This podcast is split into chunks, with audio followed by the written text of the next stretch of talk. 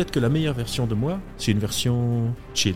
Si vous souhaitez mieux comprendre le fonctionnement de votre cerveau et de vos émotions, alors l'épisode de cette semaine va vous plaire. Qui va me protéger de moi? Quand la source des fake news, c'est mon propre cerveau. Je prends mon travail très au sérieux, mais je ne me prends pas moi, Albert, au sérieux. Mm. Mais pour moi, réussir la vie, c'est qu'elle passe avec le moins de souffrance pour moi et les autres. Donc tu dis que la vie n'a pas de sens, mais tu viens de lui donner un sens. J'ai le plaisir d'accueillir Albert Moukébert, docteur en neurosciences et psychologue clinicien porté par une mission, comprendre les mécanismes cognitifs de notre cerveau. Quoi? Tu es juste cadre?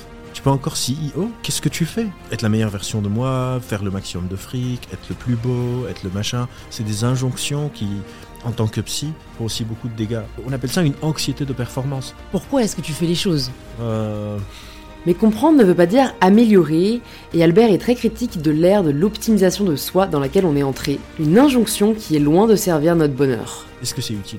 Mais est-ce que le plaisir n'est pas une forme d'utilité? Imagine, j'ai une baguette magique, et je fais... Et maintenant, tu es la meilleure version possible de toi. Now what?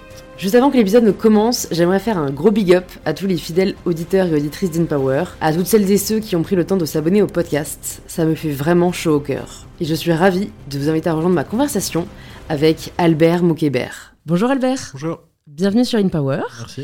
Je suis ravie de t'accueillir. Euh, Big up à Sama, euh, Sama Karaki qui nous a mis en relation. Vous avez sûrement écouté l'épisode avec Sama euh, si vous nous regardez, sinon je le mettrai dans les notes parce qu'il était vraiment super. On va parler de pas mal de choses. Euh, en fait, ce qui est bien avec le cerveau, c'est que c'est un sujet inépuisable. Mais avant de voilà d'en venir un peu dans tous ces détails, la première question que je pose à tous mes invités, c'est de se présenter de la façon dont ils le souhaitent. Je m'appelle Albert. Je suis, euh, je suis docteur en neurosciences et psychologue. Et j'aime bien pas faire beaucoup d'efforts. Tu aimes bien pas faire beaucoup d'efforts. Est-ce que c'est pas paradoxal avec le fait de faire un doctorat? Non. Parce que pour moi, on- de toute façon, on se réveille, on doit faire des choses. Mhm. Il se trouve que j'ai fait un doctorat. Ça veut pas dire que c'est facile et tout, mais j'avais mes potes au labo que j'aimais beaucoup. Je faisais mon master. Je voulais vraiment pas ne plus être au labo. J'ai fait plus une thèse pour être avec mes potes. Et le sujet m'intéresse évidemment, mais je pense pas que faire une thèse. Parce qu'on l'a construit petit à petit, une thèse. Donc on n'a pas conscience du Ouais. truc. Je pense pas que ça soit plus difficile que n'importe quoi qu'on apprend au fur et à mesure. Mais t'as voulu être docteur en neurosciences et psychologue. T'aurais pu te satisfaire de juste docteur en neurosciences.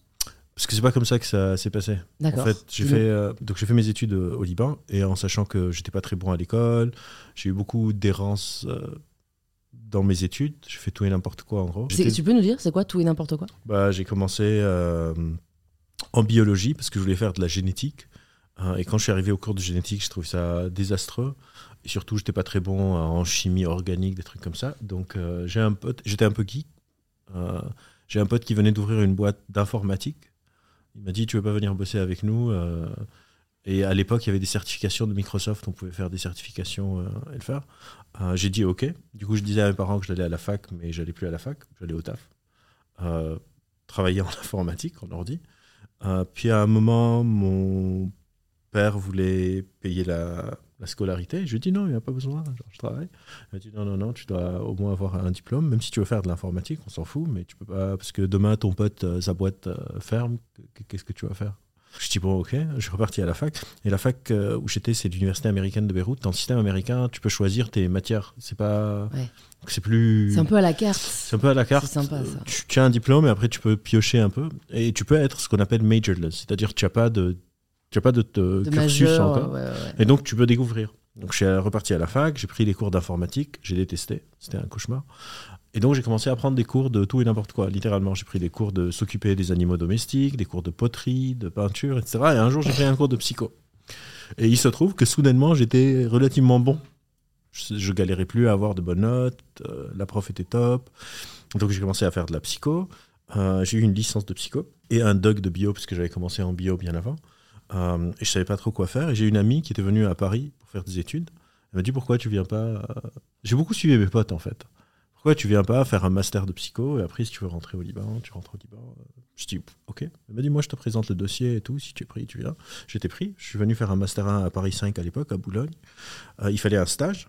Donc j'ai trouvé un stage à la Pitié-Salpêtrière. Et il se trouve qu'en France, il me dit on est en train d'ouvrir un master de neurosciences. Est-ce que tu voudrais pas faire ça? J'ai dit ok. Je fais mon master de neurosciences. Il dit il y a une bourse, tu veux présenter pour une bourse pour une thèse? J'ai dit ok. C'est pas genre je me suis mis et j'ai planifié ma vie en disant j'ai envie d'être psychologue et neuroscientifique. Je voulais, je voulais rester avec mes potes. Ouais, a- sont encore mes potes. donc, mais ça a euh, bien tourné parce que parfois tu veux rester avec tes potes et en fait euh, tu vends de la drogue. Ouais, Tu vois je pense que j'en ai fait aussi ça, mais. mais t'as après choisi la voie ouais, de la raison. Voilà, exactement.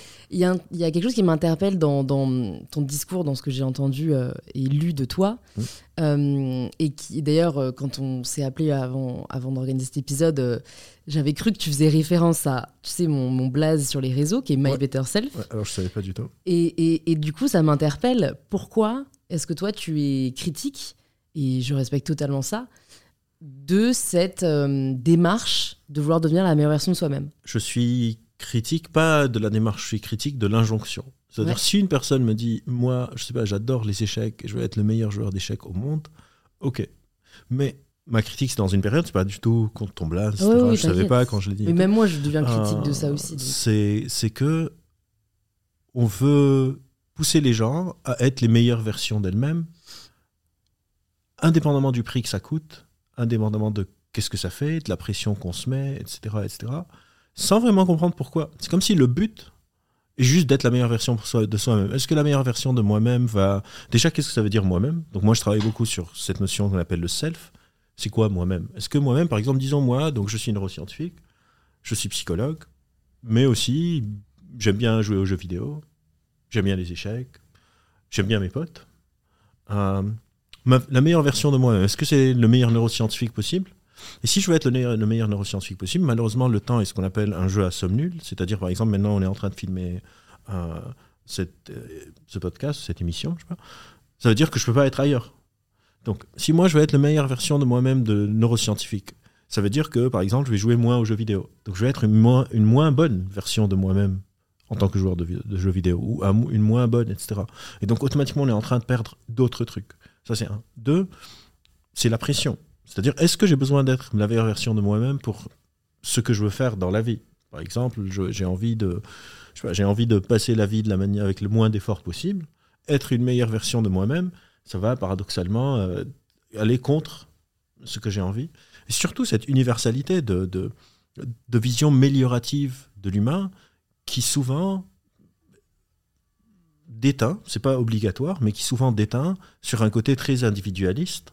C'est-à-dire, je veux, être la meilleure version de moi-même, indépendamment de ce que ça me coûte. Même si ce que ça me coûte, c'est écraser d'autres gens, perdre en redistribution des, euh, des ressources, etc., etc. Il y a tout ce truc de s'il y a quelqu'un de toxique dans la vie, euh, couple de ta vie, etc. Non, non. Si mon meilleur pote devient toxique, je vais pas le jarter de ma vie. Je vais essayer de voir est-ce que je peux l'aider, par exemple. C'est pour moi, c'est des valeurs qui sont très connotées aujourd'hui. Encore une fois, en tant que mouvement, si une personne me dit, je sais pas, je vais être le meilleur euh, chercheur au monde, je vais essayer de l'aider pour être le meilleur chercheur au monde, sans que moi je le devienne. Euh, mais c'est très, euh, ça ôte une dimension sociale qui pour moi est nécessaire pour notre espèce, et donc ça s'inscrit aussi dans une philosophie plus large de être la meilleure version de moi, faire le maximum de fric, être le plus beau, être le machin. C'est des injonctions qui, en tant que psy, font aussi beaucoup de dégâts. Parce que parfois, on, on se dit, je fais tous les efforts au monde, c'est ça la meilleure version de moi-même? Genre, je sens que je suis encore pas top, il y a tellement de gens meilleurs que moi. Et donc, notre cerveau est comparatif. Et je, je pense que ça a beaucoup de... Je, je comprends l'intention qui est très positive, de genre, sois la meilleure version de toi-même. Mais quand on regarde dans le réel, je trouve que ça a des effets très paradoxaux qui peuvent être très délétères. Euh, et peut-être que parce que en tant que psy, je vois beaucoup plus de personnes euh, qui sont qui vont mal à cause de cette injonction. Tout à fait. Mais en fait, moi, ma question, c'est, enfin, ce que je me demande, c'est, est-ce qu'on le choisit vraiment? Je pense que j'ai l'impression de l'extérieur qu'il y a une, euh, un facteur euh, sociétal euh, qui est indéniable, mais il y a aussi presque un facteur, euh, j'ai envie de dire, génétique, où, euh, enfin, j'ai- lu que toi, par exemple, tu parlais des échecs et tu disais que tu n'avais pas forcément envie de devenir le meilleur joueur d'échecs au monde, que t'étais- tu kiffais juste jouer aux Ouais. échecs. Euh, J'aimerais beaucoup, moi, juste faire quelque chose et me satisfaire Ouais. de, de l'exercice de cette activité. Mais j'ai l'impression que je suis un peu euh, wired, enfin branché, euh, pour chercher à faire mieux. Et, je tire une vraie satisfaction de me dire, euh, je sais pas, euh, en musculation par exemple, eh ben, j'ai soulevé un peu plus lourd, euh, je suis allé un peu plus loin. Et, et voilà, est-ce qu'on peut finalement se détacher de cette recherche incessante de performance? Je suis la première à vouloir m'en détacher. alors il y a deux choses dans ce que tu dis. Donc il y a, est-ce qu'on peut s'en détacher? Et je pense que oui, parce que je pense que, encore une fois, on présente le self comme une sorte de monolithe, alors que quand on le comprend, c'est pas comme ça. Donc il y a des, des parties en toi qui probablement n'essayent pas d'être les meilleures. Et donc comment est-ce qu'on peut faire? Mais surtout, je reviens à ce que je disais avant, c'est-à-dire si par exemple toi, tu as cette drive, tu as ce wiring qui fait que tu as besoin d'être la meilleure tout le temps, pourquoi pas? Mon problème n'est pas avec une personne qui me dit je vais être la meilleure personne possible. Mon problème, c'est vraiment avec une sorte de courant de pensée qui dit que tout le monde doit doit être la meilleure version de même. En sachant que, je sais pas, par exemple, je joue à la guitare. Quand on commence à jouer à la guitare, on appuie sur les cordes de toutes nos forces pour faire sortir le son. Pour ceux qui connaissent un peu la guitare. Mais à un moment, on réalise que j'ai pas besoin d'appuyer de toutes mes forces. Par exemple, 20% de ma force est assez pour sortir un son assez net, 30% de ma force. Et donc aussi, quelque part, être tout le temps au setting maximum, peut-être que je suis en train de perdre beaucoup de force. Imagine que je vais être le meilleur joueur d'échecs au monde, par exemple, et je suis un génie des échecs. Peut-être que être 70% de better self que je peux être est assez pour gagner tout le monde. Pourquoi est-ce que je vais mettre ces 30% en plus en sachant que quand on est dans une phase d'apprentissage, plus on gagne, plus on arrive au bout et plus il faut plus d'efforts pour combler des mini mini mini progrès. C'est-à-dire si moi, je sais pas, je joue à la guitare, il me faut 50% pour pouvoir jouer 90% des morceaux au monde, on va dire, c'est des chiffres au hasard. Et après pour chaque pourcent en plus, il faut mettre un effort de dingue. Mm il faut se demander est-ce que cet effort vaut la peine Vaut la peine et surtout qu'est-ce que c'est en train de me coûter parce que le temps est un jeu à somme nulle? C'est-à-dire est-ce que je vais investir 10 heures par jour pour m'améliorer de 1% alors que ces 10 heures, je ne suis pas en train de les passer euh, avec mes potes, à d'autres activités? Peut-être que à côté de, je sais pas, la muscu, tu aimes bien, je sais pas, découvrir de la nouvelle musique et que tu n'arrives pas à découvrir de la nouvelle musique en faisant de la muscu, pour une raison ou pour une autre, bah, tu es en train de perdre d'autres trucs. Donc il y a déjà ça.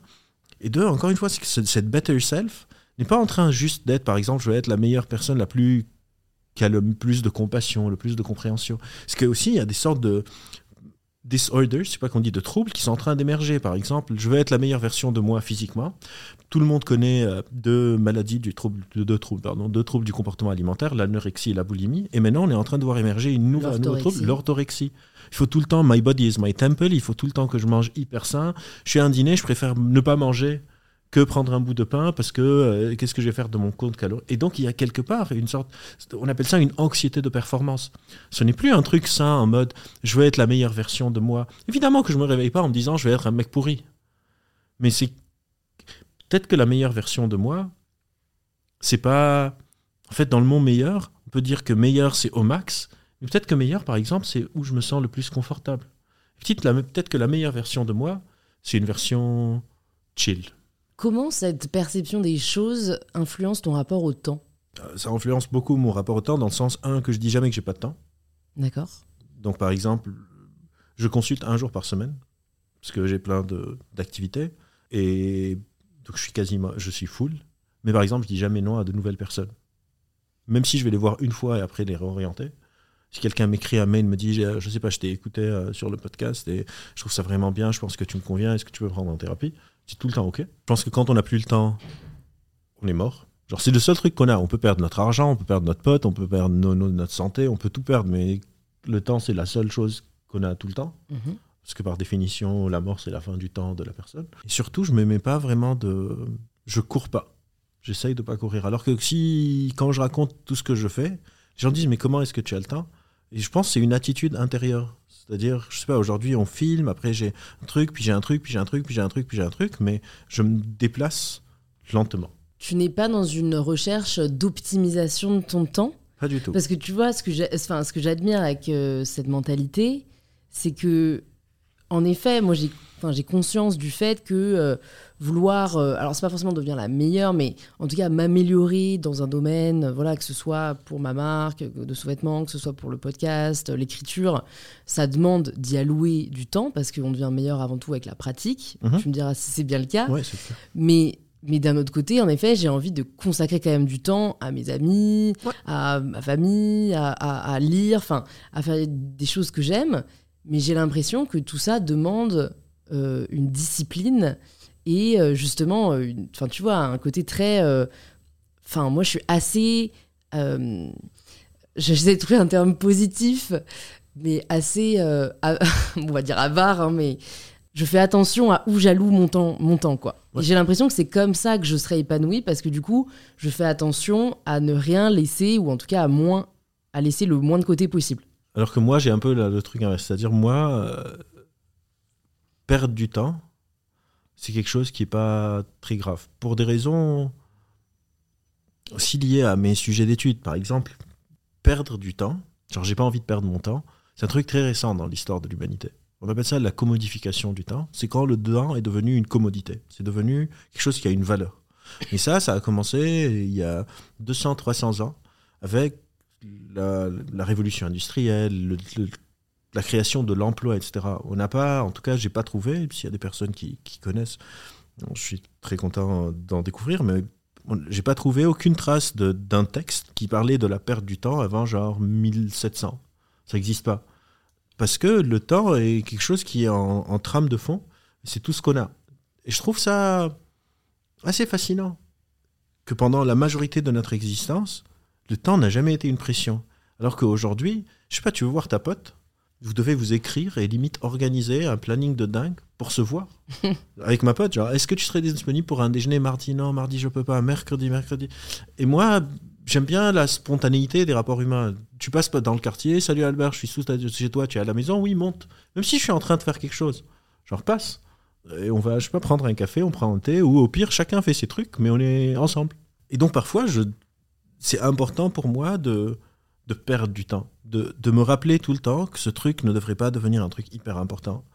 Euh, parce que je pense pas que maximiser le temps qu'on met dans un truc automatiquement le rend meilleur. Je pense que ça passe par la pratique, mais ça passe aussi parfois par laisser de côté, par voir qu'est-ce qui se passe. Quand on est dans le contrôle, on laisse tellement peu de place à l'imprévu. À- J'aurais pu, tu aurais pu m'écrire, me dire ah, j'ai rencontré Sama, est-ce que tu veux venir ici? J'ai mon livre à écrire, j'ai des tonnes de trucs, etc. Te dire c'est pas le moment, je suis sous l'eau, etc. Je dis ok. Genre, Je- ça, a une limite, ça quand même. oui, bien sûr. Euh, tu vois, c'est-à-dire que si, si t'étais. euh, euh, Enfin, tu vois, si là, après cet épisode, tu reçois 200 messages de personnes qui veulent une consultation, tu, tu peux. Enfin, tu Bah, je les mets sur un an s'il faut. Je leur dis voilà, si ok. vous voulez, bah, vous venez en janvier. euh, Mais est-ce que ça veut dire que tu dis oui à tout? Ah, quasiment. donc t'es en mode yes man Ouais. Le- T'as vu le film? Ouais. Et, je et suis, bah, sauf que je suis pas en train de yes maner un patron ou quelqu'un. Je suis en train Ouais. de yes maner ta vie pas nécessairement ma vie. C'est-à-dire, en fait, par défaut, je dis oui et il me faut une raison très légitime pour dire non. On va dire ça comme ça. C'est après j'ai des priorités. Par Ouais, exemple, ouais, je sais pas, il y a, y a le dîner du siècle. Et genre, c'est le who's who de tout le monde. Je sais que ça va me faire un networking de dingue pour mon taf, etc. Mais, je sais pas, des potes à moi euh, m'ont dit qu'on va hang out pour un truc important pour l'un d'entre eux. Je vais aller voir mes potes, euh, ou je vais passer du temps avec ma fille, ou je sais pas. Mais parfois, je vais peut-être aller au, au dîner. Mais en général, par défaut, je dis oui, sauf quand j'ai une raison euh, importante de dire non. de dire non. Par exemple, je sais pas, euh, on m'invite à un podcast sur une chaîne qui a reçu des personnes qui, pour moi, ne devraient pas avoir de plateforme pour des raisons. Je suis quelqu'un d'assez engagé, donc raisons idéologiques, politiques, je vais pas dire oui. Mm. Mais une chaîne qui a un abonné, et c'est la maman de la personne qui a la chaîne, me dit j'ai vu tes vidéos, je trouve ça vraiment top, je suis en train d'essayer de démarrer un podcast, j'ai besoin que, est-ce que tu peux venir euh, Ça va te prendre 5 heures.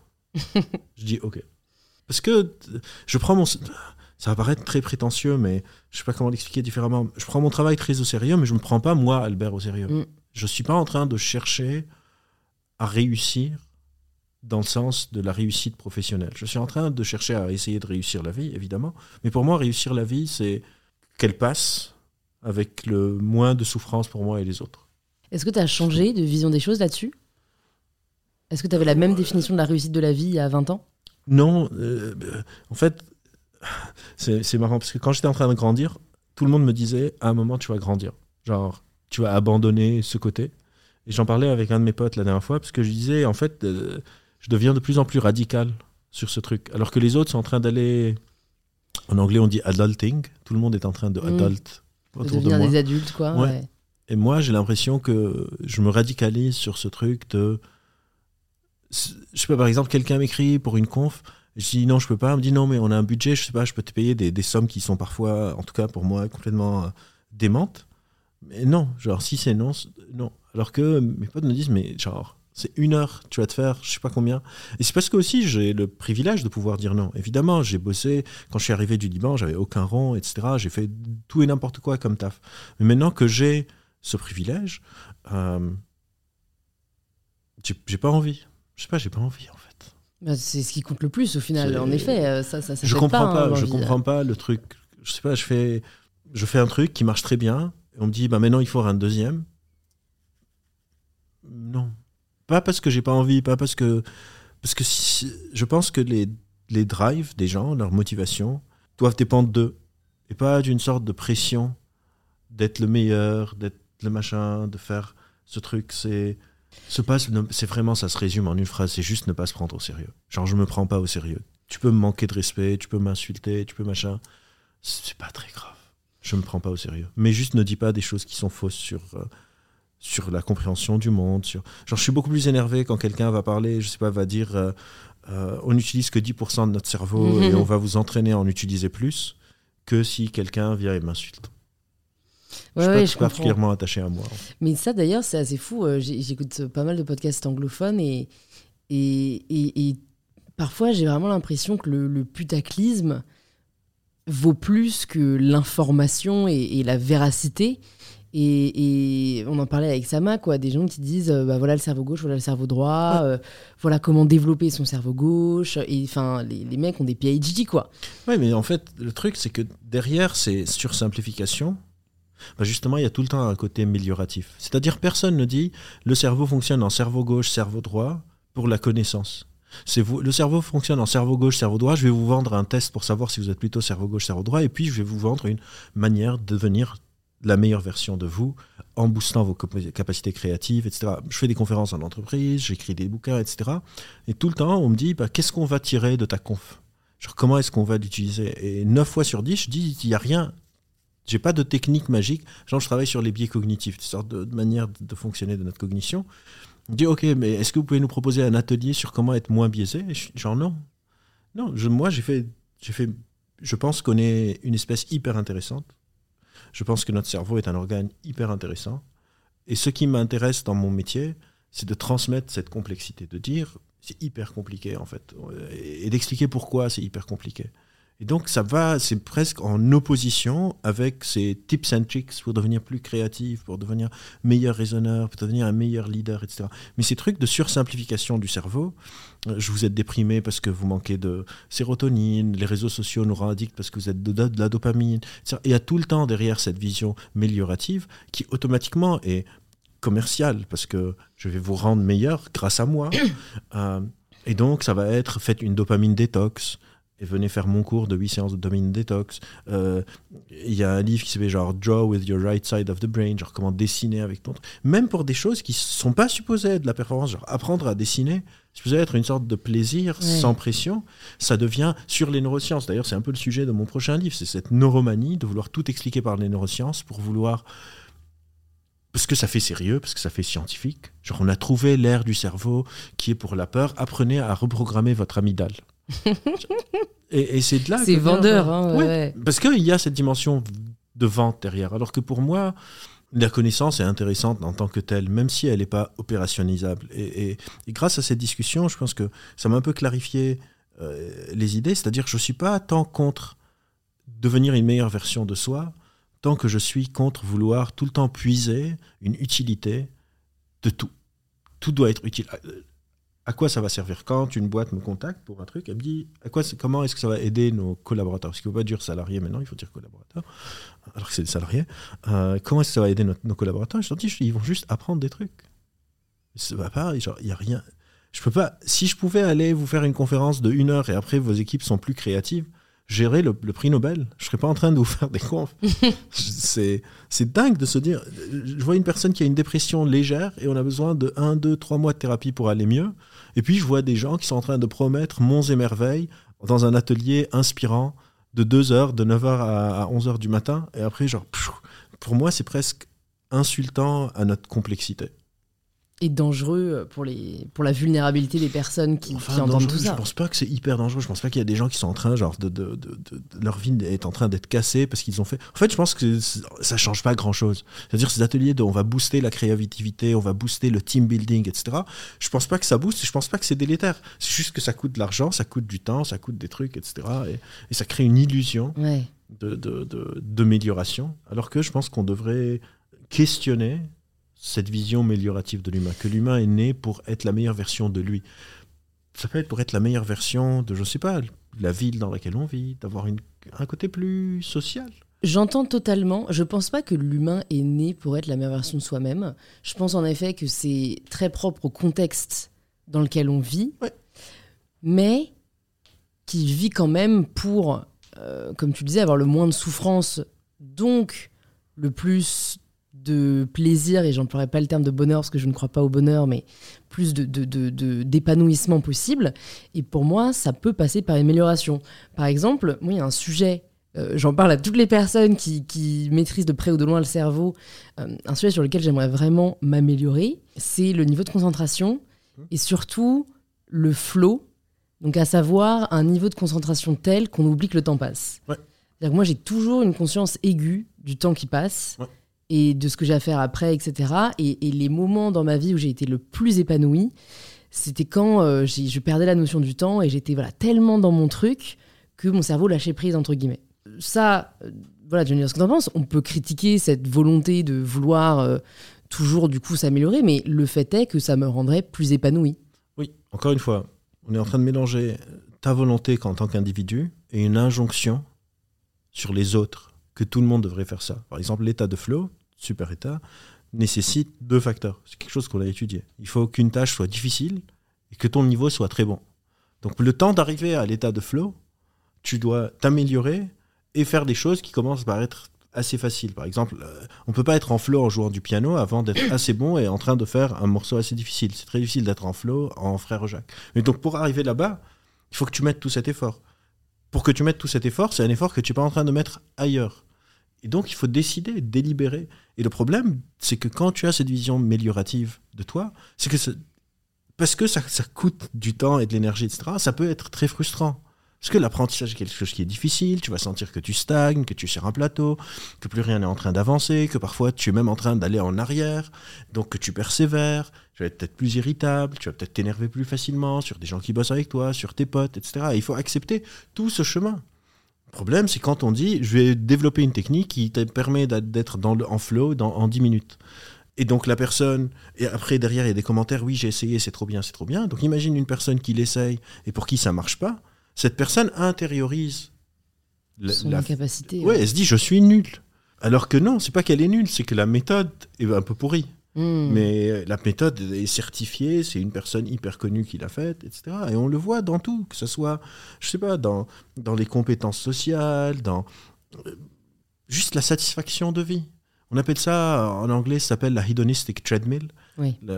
L'adaptation hédonique, en ouais, français. la- la- je- adaptation. adaptation Ok, en- hédonique. Je trouve qu'en anglais, c'est mieux parce que treadmill, c'est le tapis de Ouais, gym. ouais. Et c'est cette course permanente de vouloir tout le temps chercher une sorte d'état de grâce, que ce soit le flow, que ce soit la satisfaction, que ce soit ne plus avoir d'émotions négatives. Et paradoxalement, c'est cette course qui est en train d'empêcher ces sensations d'arriver. C'est-à-dire si par exemple toi tu es tout le temps en train de penser à qu'est-ce que tu vas faire après, en fait peut-être que tu ne sentirais pas le temps passer juste en ne pensant plus au temps.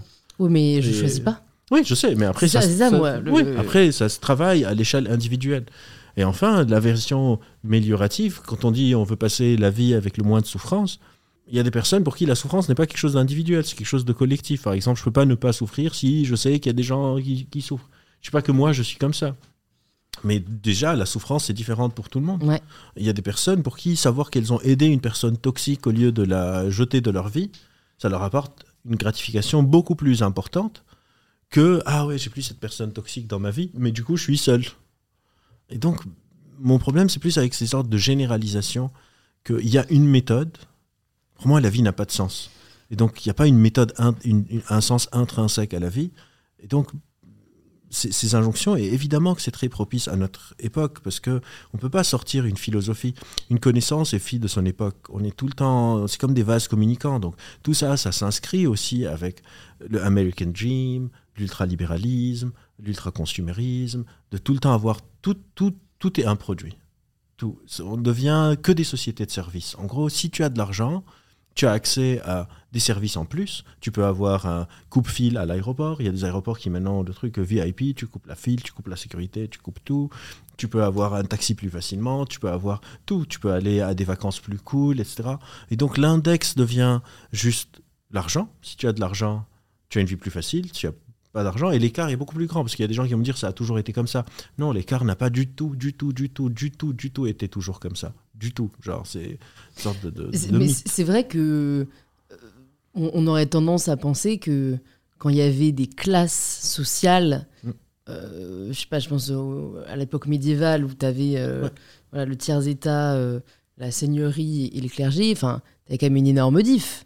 Alors, c'était peut-être sur un pourcentage moins moins élevé, moins important de, de, de, de personnes riches. Mais tu avais quand même des écarts surtout, qui, en effet, étaient... il n'y avait pas le rêve. C'est-à-dire, tu es né dans une case et tu le restes. Sûr. Donc, ça change tes aspirations ah, et tes sûr. ambitions. Tu, ne pensais même pas euh, que c'était possible, donc tu te contentais de ce que tu avais. Je suis né paysan, je peux pas me dire, à moi, mon rêve, c'est de devenir un seigneur. Mm. Parce que, de prime abord, tu es mal né. C'est pas possible. Ouais notre cerveau est comparatif. On mm. se compare avec des trucs qui sont dans notre environnement. Alors qu'avec le American Dream, c'est non, tout le monde peut devenir Steve Jobs, tout le monde peut devenir Bill Gates, etc. Alors que dans les stats, c'est pas vrai. et donc tu, internalises, tu internalises l'échec. C'est un peu le travail de, de, Sama. Mm. qu'elle développe dans son bouquin. C'est-à-dire tu vas internaliser l'échec parce que tu te dis tout le monde me dit que c'est possible et moi j'y arrive pas. Donc c'est de ma faute. Et du coup, tu te retrouves avec tous ces gens qui sont dans cette hédonistic treadmill cette adaptativité euh, hédonique ou, hédoniste, euh, où tu es tout le temps en train de courir, de courir, de courir, de courir, de courir, alors qu'on a des, des, recherches qui montrent, genre un joueur de foot qui dit ah mon rêve c'est de gagner la Coupe du Monde, il gagne la Coupe du Monde, on va lui dire ok est-ce que tous ces efforts que tu as fait, tu as reçu une récompense qui est assez satisfaisante? Et ils disent en fait non.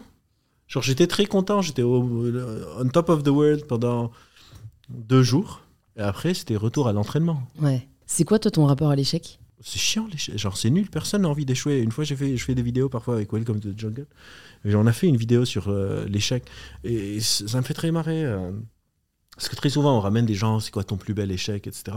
ce que j'expliquais, c'est que souvent, ces gens, ils sont pas là pour parler de leurs échecs. Ils sont là pour parler de leur réussite. Faire une sorte de fausse humilité, genre j'ai échoué, ma boîte était au bord de la faillite. Mais la personne, maintenant, elle est clairement une personne qui a réussi. elle est juste en train de dire j'ai échoué pour mieux réussir. Moi, ce qui m'intéresse, il y a un philosophe que j'aime beaucoup qui s'appelle Sioran. Ce qui m'intéresse, c'est les gens qui ont échoué et pas réussi.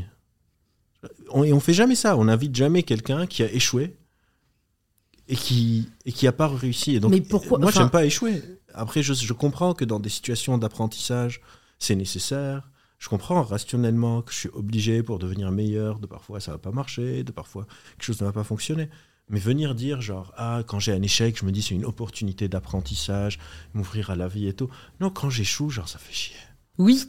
Mais tu vois, pour rebondir sur ce que tu disais, pourquoi, pourquoi est-ce qu'au moins j'invite pas des gens, par exemple, qui, qui, qui ont enchaîné les échecs, mais euh, parce que tu dis what's the point, tu vois, c'est pourquoi? Parce que c'est des ah, personnes qui. Avec toi. Du coup, pourquoi dire qu'on s'intéresse à l'échec? On s'intéresse pas à l'échec, on s'intéresse à la réussite.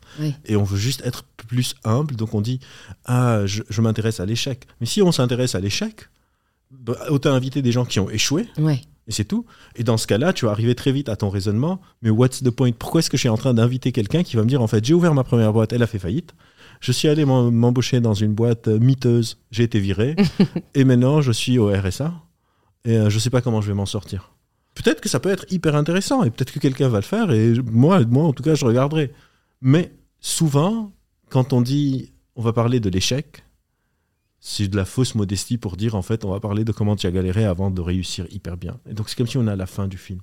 Donc oui, l'échec est nécessaire, mais on va pas aller le glorifier et raconter genre les gens qui échouent et qui n'ont pas la chance après de rebondir, de je sais pas machin, personne n'a envie d'être à leur place, même eux.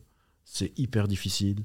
Et donc j'aime pas échouer, même Mm. si c'est inévitable. Mais Alors, il y a quand même, du coup, quelque chose qui m'interpelle, c'est que tu ne cherches pas, j'ai l'impression, consciemment à t'améliorer, mais tu n'aimes pas non plus échouer. Donc, pourquoi est-ce que tu fais les choses? Déjà, c'est pas que je cherche pas à m'améliorer, je cherche pas à devenir la meilleure version de moi. C'est très très très différent. Évidemment que je cherche à m'améliorer en tant que chercheur en neurosciences.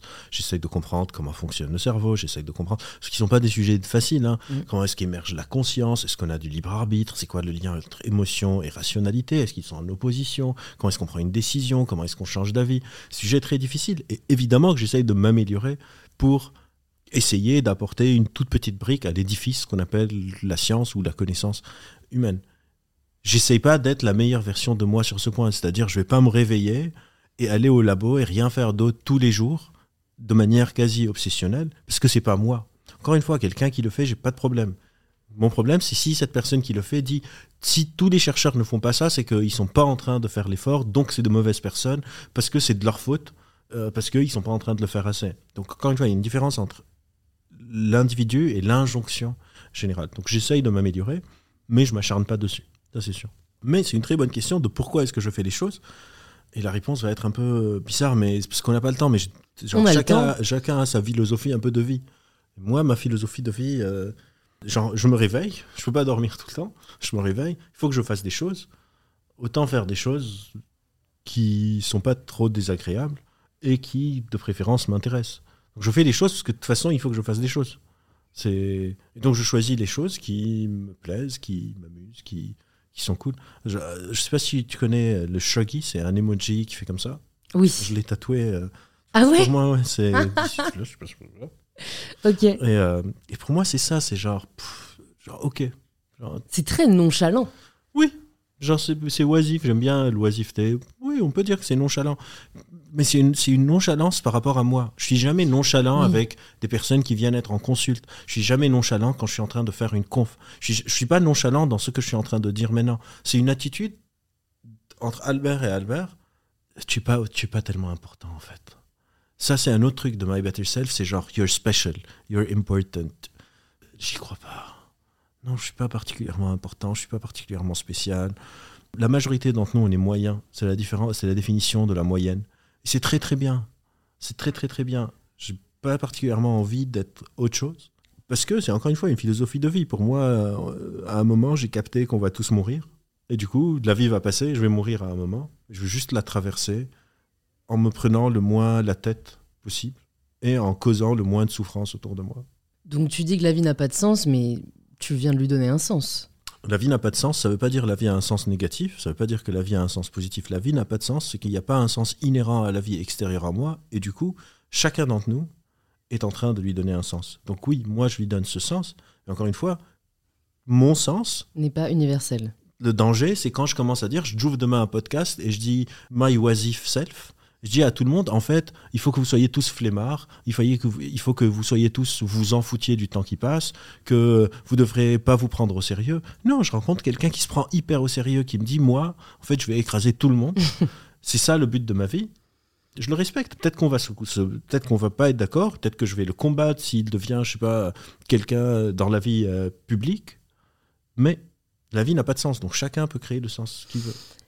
Par rapport à ce que tu viens de dire euh, sur la personne avec qui tu serais pas d'accord, avec qui tu échangerais, tu l'as dit un peu plus tôt que tu pouvais refuser une interview sur un média si jamais ils reçoivent des personnes Ouais. qui, à ton sens, ne devraient pas avoir de plateforme. Ouais.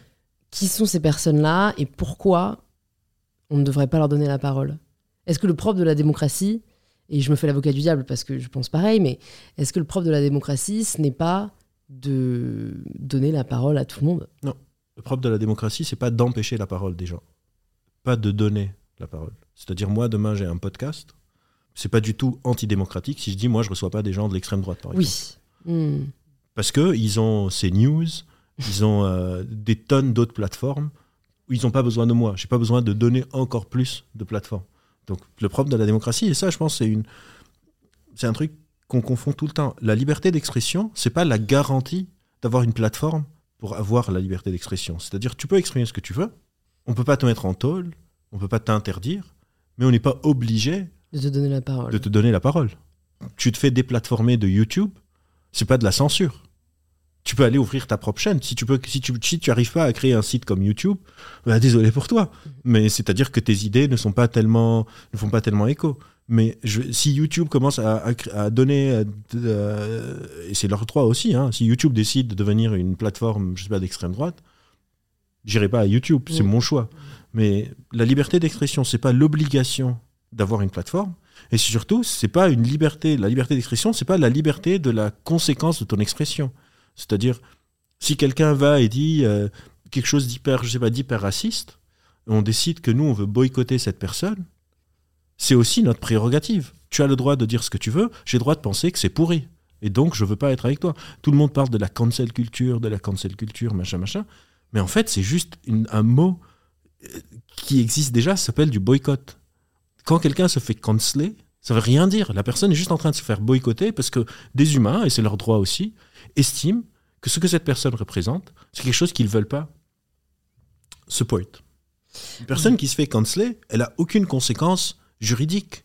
C'est pas un terme juridique. Donc si moi demain je, je, je suis un neuroscientifique, je dis quelque chose d'hyper homophobe, et les gens me disent en fait on veut plus t'inviter parce que tu es homophobe, je suis pas en train de me faire cancel dans le sens où la- les flics arrivent chez moi et on me dit c'est juste les gens n'ont plus envie d'être associés avec moi et ils ont entièrement leurs droits. Après on peut débattre de quel est le le threshold, Le curseur. Où est le curseur À partir de quel moment je me dis, ok, moi je veux plus m'associer à cette personne Et on pourrait dire qu'il y a certaines personnes qui, ont un cu- qui ont un curseur très très bas, genre à n'importe quelle mini déviation, on fait une campagne de boycott. Ça, c'est un autre sujet. Mais ce truc de ah, on va cancel, ça s'appelle le boycott, ça existe. C'est un droit aussi qui est démocratique de dire moi, cette enseigne est en train, je sais pas, d'embaucher des enfants à l'autre bout de la terre, je veux pas acheter. Je suis pas en train de la cancel. Elle, elle a le droit de faire ça. Je pense qu'elle devrait pas avoir le droit, mais dans le monde D'ailleurs, ouais, aujourd'hui, c'est tellement légal. Ouais. Non, mais voilà. Et moi, j'ai le droit de dire, en fait, je veux pas être associé avec toi. Donc oui, moi, des plateformes qui reçoivent des gens d'extrême droite, j'ai pas envie d'être avec eux. Mm. Des gens qui reçoivent des, des personnes qui, qui poussent euh, des soins, par exemple, qui, on sait, non seulement ne marchent pas, mais empirent la qualité de soins qu'une personne pourrait recevoir, j'ai pas envie d'être associé avec vous. Ça veut pas dire que euh, euh, je vais défendre des, des positions autres ou que je vais juste aller chez des gens qui pensent comme moi. Mais il y a certaines choses où je me dis, inviter quelqu'un d'autre. Et de la même manière, si moi j'ai une plateforme, je vais, non, je vais pas inviter tout le monde. Parce que euh, je pense qu'ils ont assez de déco en société et que j'ai pas envie euh, de les inviter. Ouais, c'est hyper intéressant. C'est un peu le sujet d'une vidéo que j'ai sortie hier euh, où je réfléchis à ça et, et- et j'en suis arrivée à la conclusion en effet que le problème aujourd'hui, c'est qu'on a tous un curseur différent Ouais. sur ce qu'on tolère ou non, mais qu'on part du principe que notre curseur est le bon et Oui. le juste curseur. Et donc, euh, en effet, euh, si, si je suis la première à dénoncer notamment des enseignes de fast fashion qui exploitent des travailleurs, euh, et, et- et- et ça me semble normal de le faire, Mmh. mais à l'inverse, je le prends extrêmement personnellement quand des personnes vont m'accuser de pas être vraiment engagée pour la planète parce que je suis pas végétarienne. Et j'ai réalisé qu'en fait, ben, c'était juste mon curseur et que les personnes qui m'accusaient de pas être euh, C'est leur parfaite, curseur. euh, c'est leur curseur. Mais le problème que j'ai aujourd'hui, c'est que du coup, le fait de ne pas avoir le même curseur est une forme de justification au boycott. Alors qu'on pourrait juste dire, bah, on n'a pas le même curseur, euh, bah, c'est pas grave en fait. Enfin, tu vois, nous, de notre conversation, on n'a pas exactement le même curseur. Bah, c'est pas grave, enfin, je peux quand même te parler, je peux quand même te Ouais. recevoir, tu vois. Et c'est un peu aujourd'hui le problème que j'ai avec euh, la, cap- la, la- la faculté à condamner extrêmement rapide, c'est qu'on oublie, enfin, on oublie. Il n'y a plus de droit à l'erreur, il n'y a plus de seconde chance, il n'y a, plus juste de, de réflexion. Et on a le droit de débattre, et ce qu'on dit n'est pas forcément parfait. Ça ne veut pas dire qu'on doit euh, condamner euh, les personnes qui que, le disent. que, en fait, tu, tu as répondu à ça au début. Ça dépend du curseur. Il y a chez chacun ce qu'on appelle des valeurs sacrées. Ça n'a rien à voir avec la religion. Les valeurs sacrées, c'est des choses qui sont genre des no-no pour nous. Et on peut dire qu'aujourd'hui, il y a des, des- des groupes pour qui les valeurs sacrées sont très très larges. Alors qu'en général, c'est un truc hy- hyper restreint. Par exemple, je sais pas. euh, pour faire un truc hyper simple, la pédophilie, c'est une valeur sacrée. Genre, je peux pas jamais inviter une personne pé- pédophile, jamais acheter un- d'un business pédophile, etc. Pédocriminel, Pédocriminel. si on pardon. veut être woke. Péd- pédocriminel. Oui, il y a des personnes aujourd'hui qui ont une sorte de valeur sacrée su- sur, plein de sujets. Mais aussi, il faut se rappeler que c'est des, des pourcentages, c'est-à-dire il y a tout le temps une sorte de call qui est radical sur n'importe quel sujet, que ce soit le végétarisme, végétarianisme, véganisme ou l'antispécisme. Donc il y a des personnes qui sont antispécistes qui vont être plus radicales que d'autres. Il y a des personnes qui sont contre la fast fashion mais qui se disent bon j'ai vu je sais pas des chaussures Nike qui sont vraiment cool ou j'ai vu un truc sur Shane on s'appelle Shine, Shane. On n'a même pas besoin de le savoir parce que ça vaut pas la peine, la peine de les mentionner. Très bien. Eux, euh, je me dis, bon, ce, truc, genre, j'ai vraiment flashé, je l'ai acheté une fois. Alors que pour quelqu'un d'autre, c'est genre, quoi, tu as acheté une fois sur ce site C'est genre, c'est complètement dément que tu fasses ça, alors que moi, je suis engagé quotidiennement pour les interdire de la vente. Parce que ce qu'ils font est pas éthique. Donc c'est normal. Et, et c'est juste qu'aujourd'hui, on a tous une plateforme. Et donc, on peut tous faire plus de bouquins. Mais pour moi, ça, c'est sain. C'est moi, j'ai pas de problème avec ce truc dans la société actuelle. Tout le monde dit ah, c'est en train de machin. Je pense déjà un qu'il y a des problèmes beaucoup plus graves, mais ça, c'est un mauvais argument. Mais surtout deux, on vient tous d'avoir des plateformes et on est encore en train d'essayer de comprendre comment qu'est-ce qu'on va en faire. Donc là aussi, on parle tous du droit à l'échec. Il faut aussi le droit à l'échec de pas comprendre comment utiliser nos outils technologiques encore et d'attendre. Ça fait même pas 10-15 ans qu'il y a les réseaux sociaux. D'attendre qu'on se donne encore 10-15 ans et puis ça va se tasser, je pense. Mais ça va se tasser d'un côté ou de l'autre, mais on est encore en train d'essayer de comprendre. On a soudainement tous une voix. Ce qu'on est en train de faire maintenant, il y a 15 ans, c'était pas possible. Mm. C'était soit je passe à la télé, soit je passe à la radio. C'est fini. C'est fini. Et donc, oui, on, ne sait pas encore comment utiliser ces outils. De, chacun peut s'exprimer, chacun, chacun peut exprimer son curseur. Le curseur n'est plus quelque chose de descendant d'une sorte d'autorité. Et limite, c'est sain le temps de voir euh, qu'est-ce qu'on va en faire. Comme ça, on découvre toute la variabilité qu'il y a. Mais je peux comprendre que si quelqu'un est antispéciste, donc pour lui, un autre animal quelqu'un de vivant comme un humain, bah, elle ne peut pas supporter que quelqu'un soit en train de manger un autre individu euh, devant elle. Je le comprends. Est-ce que ça veut dire qu'elle peut forcer tous les autres à faire la même chose? Non, et surtout, ils ne le font pas. Donc, euh, on peut descendre maintenant après et manger un burger. Mais c'est juste que aussi, je pense qu'on s'offusque très vite. Genre, tout le monde, tout le monde traite les autres d'être fragiles et tout le monde les traite les autres d'être victimisants, alors que euh, c'est juste des valeurs différentes et des combats différents. Et au final, pour moi, c'est ça la politique.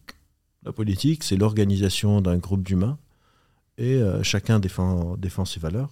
Chacun décide où il veut aller ou pas. Et donc moi, oui, par défaut, je dis oui, sauf quand j'ai une raison de dire non. Et dire non, c'est par exemple, oui, j'irai pas dans des médias d'extrême droite, même si l'extrême droite fait genre non, mais nous, c'est pas très grave, machin.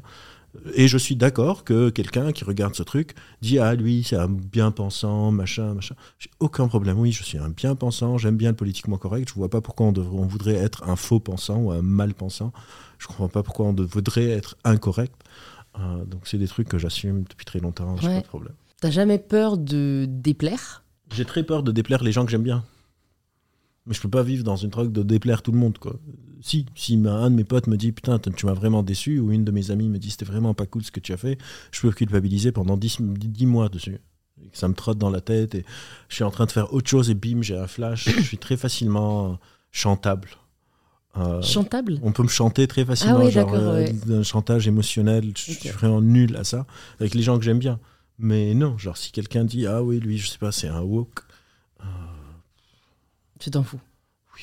En parlant de chantage émotionnel, je sais plus si c'était dans un article aussi que j'ai lu de toi où tu parlais de gaslighting et un peu de manipulation. Et je me suis dit, tiens, c'est intéressant, j'en ai jamais parlé dans un épisode, mais c'est malheureusement encore trop fréquent. Comment est-ce qu'une personne en couple pourrait se prémunir euh, de, de, ça, ou le cas échéant, si ça lui arrive, s'en rendre compte euh, Tu vois, prendre conscience qu'on est en train de se faire euh, manipulé, euh, tu vois, par un pervers narcissique, par exemple. Enfin, vu que j'ai l'impression que ça, ça, repose un peu sur des mécanismes psychiques. Est-ce que tu as des billes à nous apporter là-dessus? Les autres, tes potes. Ouais. Les écouter. Ouais, c'est très très difficile. En fait, par exemple, je travaille sur les sur la désinformation en ligne. Je suis membre du panel d'experts du CSA, maintenant l'ARCOM pour la lutte contre la désinformation en ligne. Donc, on a beaucoup pensé à comment apprendre aux gens l'éducation aux médias, vérifier les sources, s'assurer qu'il y a plusieurs sources, etc. Et on a des outils, on a des billes, comme tu dis. Mais moi, ce qui m'intéresse dans mon travail, c'est qui va me protéger de moi.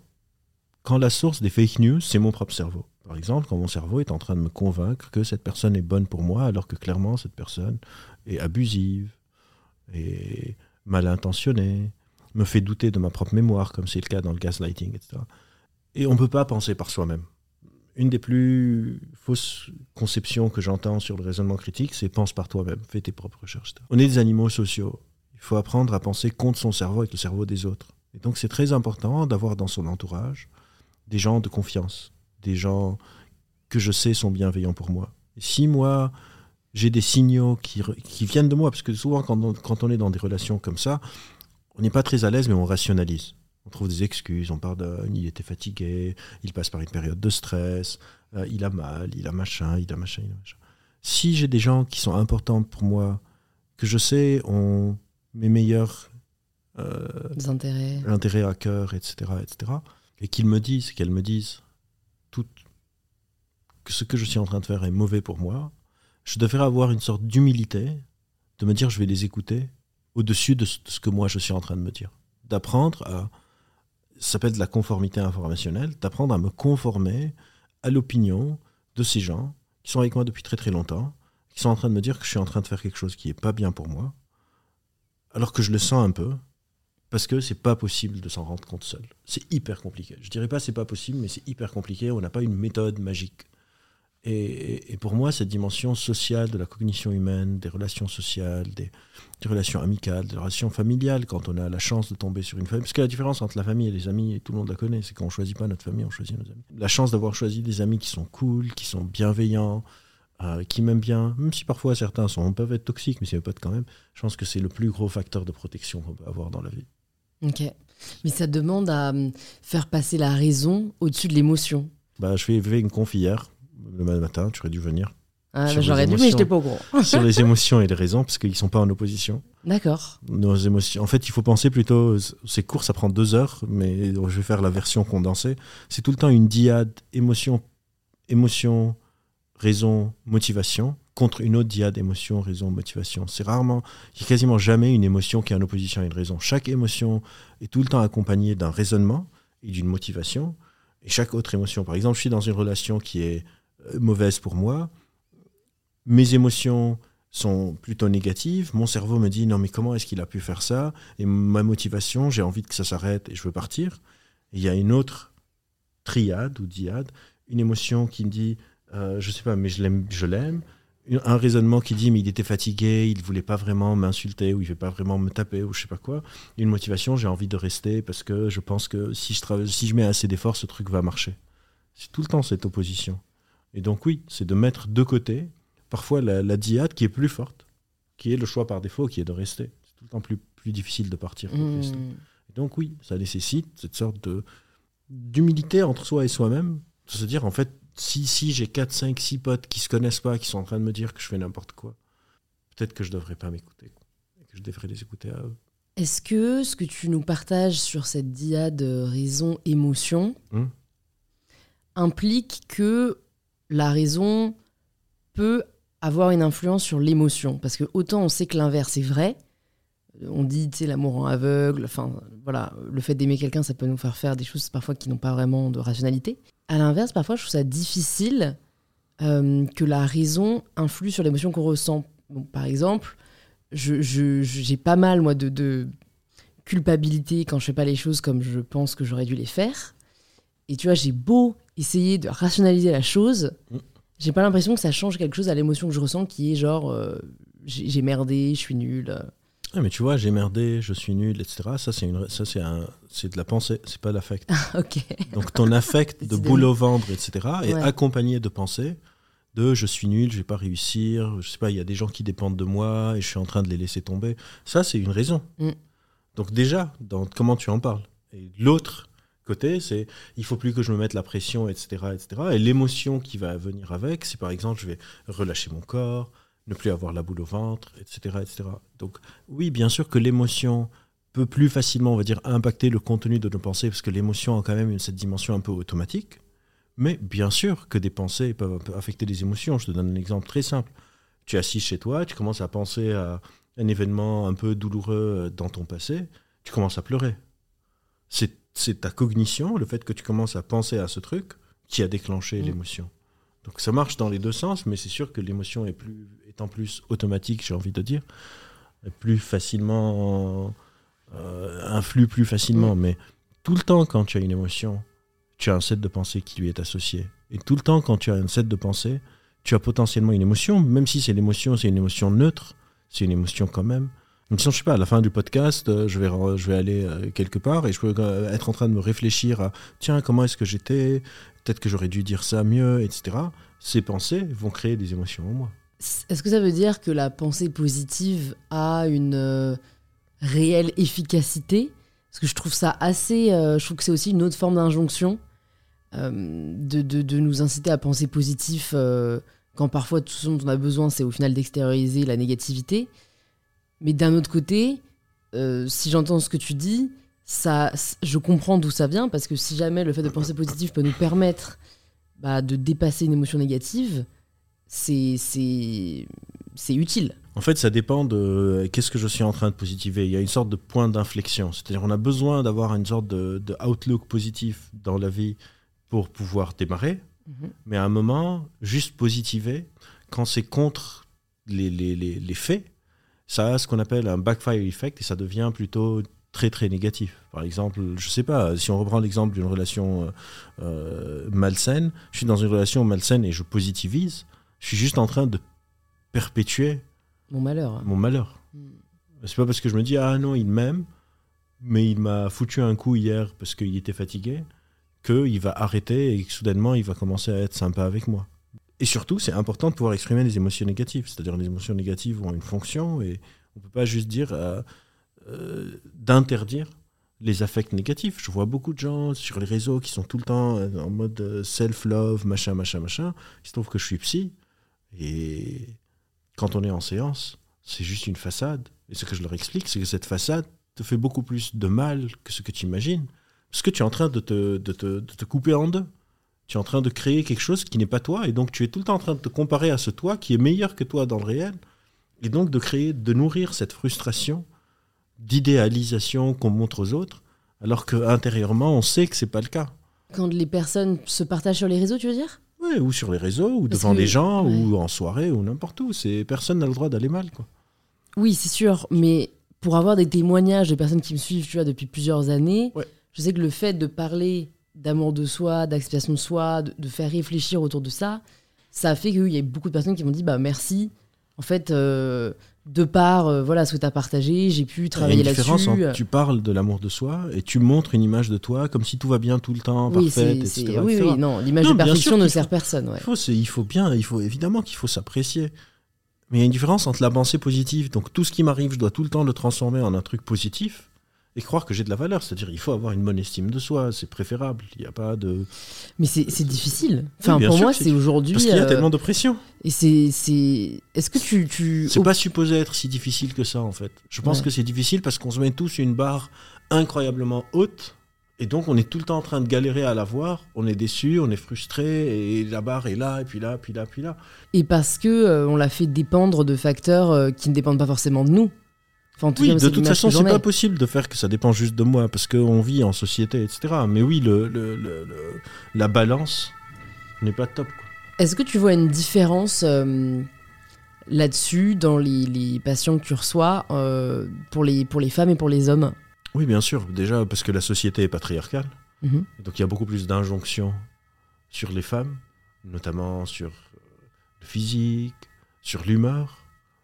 Déjà, les femmes ont une sorte de, réputation d'être plus émotionnelles, d'être plus hystériques. Donc, dans un milieu de travail, euh, on sait qu'une même remarque. Genre, j'ai vu une vidéo hier de deux joueurs de foot. Donc, un joueur, euh, c'est pas des joueurs, c'est des anciens joueurs de foot. Et donc, un ancien joueur, une ancienne joueuse, euh, qui sont échangés leur compte Twitter. Juste pour voir qu'est-ce qui se passe. Et donc lui, il était en train de tweeter de son compte à elle, et elle, elle tweetait de son compte à lui. Les deux sont analystes de foot. Et lui, il recevait des messages, euh, tu aurais dû plus rester à, la cuisine, ça se voit que tu comprends rien en foot, machin, machin, machin. Et elle, elle recevait des messages, top analyse, c'est incroyable, on voit là le- l'expert, machin, merci d'être là. Alors que c'est elle qui est en train... Et donc oui, bien sûr qu'il y a des différences, pas qui sont intrinsèques aux hommes aux femmes nécessairement, mais l'image qu'on renvoie. Et encore une fois, on est des animaux sociaux, donc oui, il y a beaucoup plus de pression au travail, beaucoup plus d'injonctions à la beauté, euh, de manque d'émotion. Ce qui parfois, paradoxalement, rend des femmes plus sévères, entre guillemets, parce qu'elles veulent prouver plus qu'elles, elles ne sont pas des êtres émotionnels. Est-ce que ce mythe des femmes qui sont euh, hystériques ou qui sont beaucoup plus émotionnelles a une véracité scientifique Bon, on peut pas savoir parce que vu qu'on vit dans une société patriarcale, on ne sait pas si les femmes sont plus émotionnelles pour des raisons inhérentes à elles ou c'est parce qu'on leur a assigné ce rôle et donc euh, elles deviennent. Après, il y a des différences biologiques dans, dans les systèmes hormonaux parce que euh, voilà. Euh, mais on ne sait pas c'est quoi le pourcentage, Ouais. le poids, etc. genre. Qu'est-ce qui est social et qu'est-ce qui est biologique Et pour le cerveau, est-ce que, est que parce qu'il y a encore des personnes qui le prétendent, hein, mais donc est-ce qu'il y a une différence structurelle entre un cerveau féminin et un cerveau masculin? Alors, le, le mot technique qu'on utilise s'appelle le dimorphisme. Par exemple, les, euh, les organes génitaux sont dimorphiques. Ils ne sont pas du tout les mêmes entre euh, une personne de sexe masculin et une Mm. personne de sexe féminin. Le cerveau, on ne le considère pas comme un organe dimorphique.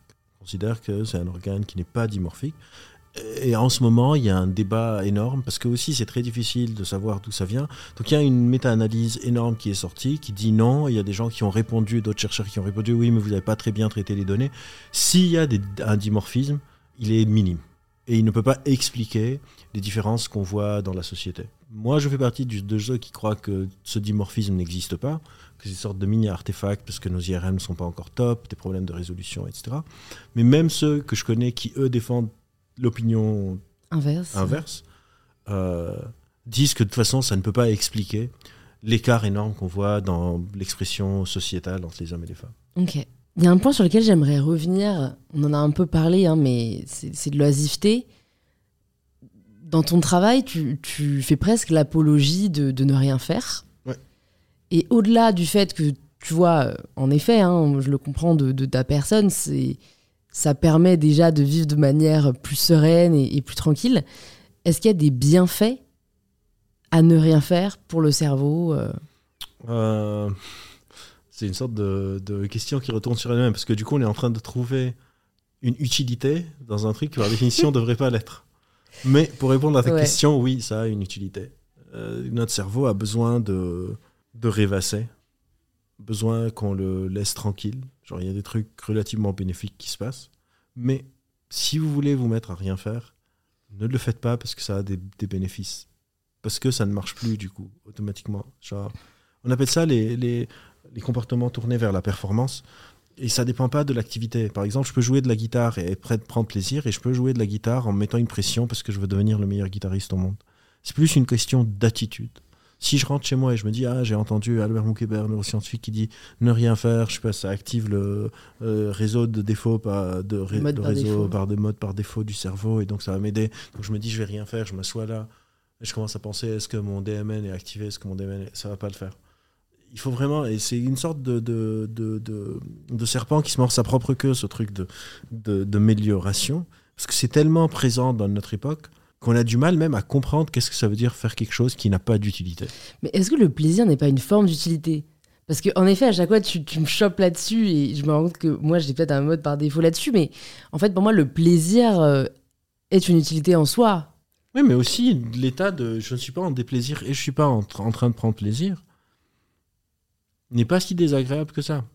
C'est-à-dire, je suis pas en train de dire je vais aller euh, me faire du mal. Quoique, il y a beaucoup de gens qui se font du mal dans cette vision améliorative, genre des restrictions sport, alimentaires, je ouais. mange pas des glaces alors que j'aime ça, ouais, j'ai des crampes, je me casse, machin, machin, machin. C'est pas hyper plaisant. Non. On le fait quand même pour la vision améliorative. Donc moi, je suis en en train de te dire, sortez un peu de cette vision améliorative et d'un point de vue phénoménologique, genre la phénoménologie, c'est comment je vis les choses, c'est pas si désagréable. Mais ce que je veux dire, c'est que c'est pas non plus grave si on n'aime pas ne rien faire. Non, c'est pas Parce qu'il y a presque, il y a presque aujourd'hui l'injonction inverse où Non, non, non. moi, non, non. ça me prend la tête des gens qui disent c'est important de s'ennuyer. euh, Tu vois, du coup, j'ai l'impression de peut-être, euh, je sais pas, je suis pas en train de réinitialiser, réinitialiser mon cerveau comme il faut. Mais Parce ça, qu'il c'est- fait, il fait pas assez rien, tu vois. Tu es encore en train de penser à quelle est l'utilité du truc. Moi, et encore une fois, moi, je suis, je, je suis pas du tout en train de dire à personne, je sais pas, les caméras sont où, à personne de ne rien faire ou d'être oisif. Je suis en train de dire, moi, je suis comme ça parce qu'on m'a posé la question. En général, je, je suis même pas intéressé particulièrement à parler de moi, mais c'est un peu le format aussi de la conversation Mmh. qu'on est en train d'avoir. Mais tout ce que je dis, c'est que si vous faites rien, un, c'est pas grave, et deux, juste ne suivez pas, ne rentrez pas dans la roue hédoniste parce qu'il le faut. En fait, ce que je suis en train de dire, c'est que la manière dont on présente la vie aujourd'hui, c'est que par défaut, on devrait tous être en train de maximiser le plaisir, d'être la meilleure version de nous-mêmes, d'être médioratif, de demander à quoi ça sert, de ne faire que des trucs qui servent à quelque chose, qui nous aident à progresser dans la vie, à aller de l'avant, à monter, etc. Ce que je suis en train de dire, c'est juste un truc très simple, c'est que cette vision de la vie n'est pas quelque chose d'universel. Elle n'a pas toujours existé au cours de l'humanité. Il y a des tonnes de courants philosophiques hyper intéressants qui proposent des visions de la vie qui sont différentes. Essayez juste de vous y intéresser. Si ce mode est en train de vous causer de la souffrance, si vous n'êtes pas bien, si le soir, vous- parfois vous pleurez pour aucune raison, si vous vous retrouvez isolé socialement, pour suivre votre rêve, pour devenir la meilleure, etc., juste sachez qu'il y a une sorte d'illusion cognitive qui a lieu aujourd'hui dans le monde où on pense que la, la société et l'espèce humaine s'est toujours organisée comme ça, que ça a toujours été une question de qui a le plus d'argent, de qui est le plus beau, de qui est le plus riche, de qui peut être la meilleure version d'eux-mêmes. C'est pas vrai, il y a d'autres courants philosophiques. Il se trouve que moi, celui que moi je suis, c'est un courant plus relaxé sur le rapport des angoisses existentielles de la vie. Mais il y en a des tonnes d'autres. Intéressez-vous si ça vous parle. Pas au mien, aux différents courants qui existent, parce que d'autres manières de vivre ont existé. Et je trouve dommage qu'on les passe à la trappe. C'est tout. C'est marrant parce que c'est un peu le. Je fais un parallèle avec euh, la vision que j'ai de, de, de l'apparence physique Hum. et du fait euh, qu'aujourd'hui, euh, je critique le fait qu'il y ait une, voilà, une vraie pression sur l'image, sur ce qu'on renvoie et qu'en fait, ça, ça ne tient qu'à nous presque en fait de se détacher de ce regard-là et, et d'arrêter d'essayer de performer un genre pour satisfaire la société. Mais ce qui est vrai et ce que j'ai jamais euh, réfuté, c'est que ça reste plus simple dans notre société actuelle d'être perçu comme beau. Oui. Et que, et que ça reste euh, presque même un privilège de pouvoir se dire en fait moi je m'en fous de mon apparence, jamais je me coiffe pas, je me coiffe pas, etc. Et donc je comprends les personnes qui peuvent m'opposer cet argument. et à l'inverse, dans ce que tu nous partages, vu que peut-être moi j'ai pas encore, euh, euh, ou je le ferai jamais, mais, mais cette vision de la vie comme étant du coup un peu comme par rapport au physique très détaché de en fait je m'en détache, je fais ça pas pour les autres, je le fais pour moi. Euh, et, et- en fait peu importe si je suis la meilleure ou pas, ça reste plus facile dans notre société de jouer ce jeu-là, de, de, de, performer tout simplement. Et, et en fait, j'ai l'impression que ça peut quand même nous rendre plus heureux, même si c'est pas forcément un discours que j'ai envie d'avoir. J'aimerais euh, pouvoir me satisfaire de peu et puis pas chercher à avoir euh, tel ou tel accomplissement. Mais le fait est que personnellement, ce que j'ai accompli jusqu'ici, euh, cette recherche d'amélioration m'a ouvert des portes, m'a donné des, por- des opportunités qui aujourd'hui me laissent tout simplement le choix. Donc l'idée, c'est pas forcément d'être la meilleure, mais c'est d'avoir le choix. Et Oui. je n'aurais pas pu avoir ce choix si je n'avais pas performé ce que la société attendait de moi. Oui, et encore une fois, le cas particulier, tant mieux si ça a marché pour toi. Maintenant, imagine que tu avais fait tout ça et que tu n'avais pas eu le choix. Et tu aurais continué, continué, continué, continué. Ça aurait été quelque chose d'assez délétère pour toi. Alors que si peut-être tu avais, je sais pas, tu avais essayé, ça n'avait pas marché, tu t'es dit, bon, c'est pas en train de marcher, c'est pas très grave. Tu, allais, euh, tu as été employé dans une boîte, tu as ton boulot de 9h à 17h, tu as des, des potes euh, de travail hyper euh, cool, tu rentres chez toi, tu as le temps de d'aller euh, voir des gens, de rester à la maison, de rien faire, de regarder la télé, etc. Si ça se trouve, dans cet univers parallèle, si je vais faire une crise de satisfaction de vie, cette autre toi, peut-être qu'elle aurait été aussi satisfaite que la toi d'aujourd'hui-. Peut-être moins, peut-être plus. Mm. On n'en sait rien. Tout ce que je dis, c'est que peut-être c'est le cas, mais où je suis complètement euh, d'accord avec toi, c'est que c'est exactement le même raisonnement, la pression de réussir et la pression d'être beau. C'est la même chose. Tu as réussi euh, où tu tends, où tu as envie de te détacher de la pression d'être beau, mais tu vois pas pourquoi tu devrais te détacher de la pression de réussir. Why not? Tu vois Genre, pourquoi pas? Tant mieux si ça marche pour toi. Encore une fois, pour moi, le problème, c'est l'injonction aux autres. Que ça soit l'injonction d'être beau, soit l'injonction de réussir, de dire quoi? Tu es, tu es juste cadre? Tu pas encore CEO Genre, qu'est-ce que tu fais? Tu sais que tu peux être CEO Et surtout, dans l'organisation sociétale, on peut pas tous être des chefs. Ouais. Être- et on le voit en politique. croyez-moi, vous ne le voulez pas forcément. voilà. Euh, non, et parfois, moi, tu, me- tu me dis, il y a une personne qui, qui comprend très bien un sujet que moi qui m'intéresse, tu me dis tu vas être son suiveur. Je dis ok. Qu'est-ce qu'il veut que je fasse ou qu'est-ce qu'elle veut que je fasse? Je vais où elle veut. Hmm. Et ça, dans, cette, dans ce récit amélioratif, etc., parce que c'est un récit qui est profondément individuel, il Mm. n'y a plus de place pour la collaboration, il n'y a plus de place pour... Ok, tu sais quoi, en fait, tu me donnes des ordres, je suis. Moi, j'ai pas de problème à être un suiveur. Du tout, zéro. J'ai pas de problème à ne pas être un leader. Hmm. J'ai un problème avec l'abus d'autorité, bien sûr. J'ai un problème qu'on me donne des ordres et j'ai pas envie de les faire, bien sûr. Mais je pense que ce truc de tout le monde devrait tout le temps monter au maximum, c'est pas jouable, quoi. Bah, En fait, ça rejoint un peu une forme de philosophie du bonheur qui est de d'apprécier le, le chemin et pas la destination. C'est qu'en fait, tu vois, si j'avais une autre vie, que j'avais fourni les mêmes efforts, mais que j'avais pas accompli ce que je voulais accomplir, bah, tant que j'ai- pris du plaisir à l'effort, moi, au final, c'est ça qui m'importe. Ouais. Donc, c'est un peu faire sans attendre, enfin, sans avoir d'attente. Peut-être Tant ça le problème aujourd'hui, oui, c'est qu'on a trop d'attentes. Après, il y a aussi, oui, bien sûr, il y, a- il y a plus trop d'attentes et il y a trop de- d'objectifs complètement déconnectés du réel. Mais aussi, il faut savoir que tout ce qu'on est en train de dire depuis le début, c'est pour les personnes qui ont le choix. Ouais. Parce que si je suis dans une sorte de misère sociale, si euh, je suis, moi par exemple, j'ai eu la chance de pouvoir venir en France, mon visa aurait pu être refusé, Ouais. je serais encore au Liban. Puis c'est tout. Dans un pays effondré, ma famille est encore au Liban, etc. Tout ça, c'est déjà un privilège. Mm. Qu'on puisse être en train de discuter de est-ce que je veux euh, être embauché, est-ce que je veux être un chef, est-ce que je veux être CEO, etc. La majorité des gens, ils trouvent un taf et ils sont obligés de le prendre, sinon ils peuvent pas manger. Et eux aussi, ils sont en train d'être endommagés par cette injonction, parce que tout le monde est sur les, sur les réseaux sociaux. Ouais. Et donc, il y a tout le temps quelque chose qui est en train de me rappeler, en fait, ta vie est pourrie. Mm. Tous les matins, je me réveille, je vais au taf, et on me rappelle que ta vie est pourrie. Et donc, c'est aussi de montrer qu'en fait, non, ta vie ne peut pas être juste jugée par les fringues que tu portes, par ce que tu peux acheter, etc. En sachant que, évidemment, évidemment que dans le monde aujourd'hui, si tu as plus d'argent, ta vie est plus facile.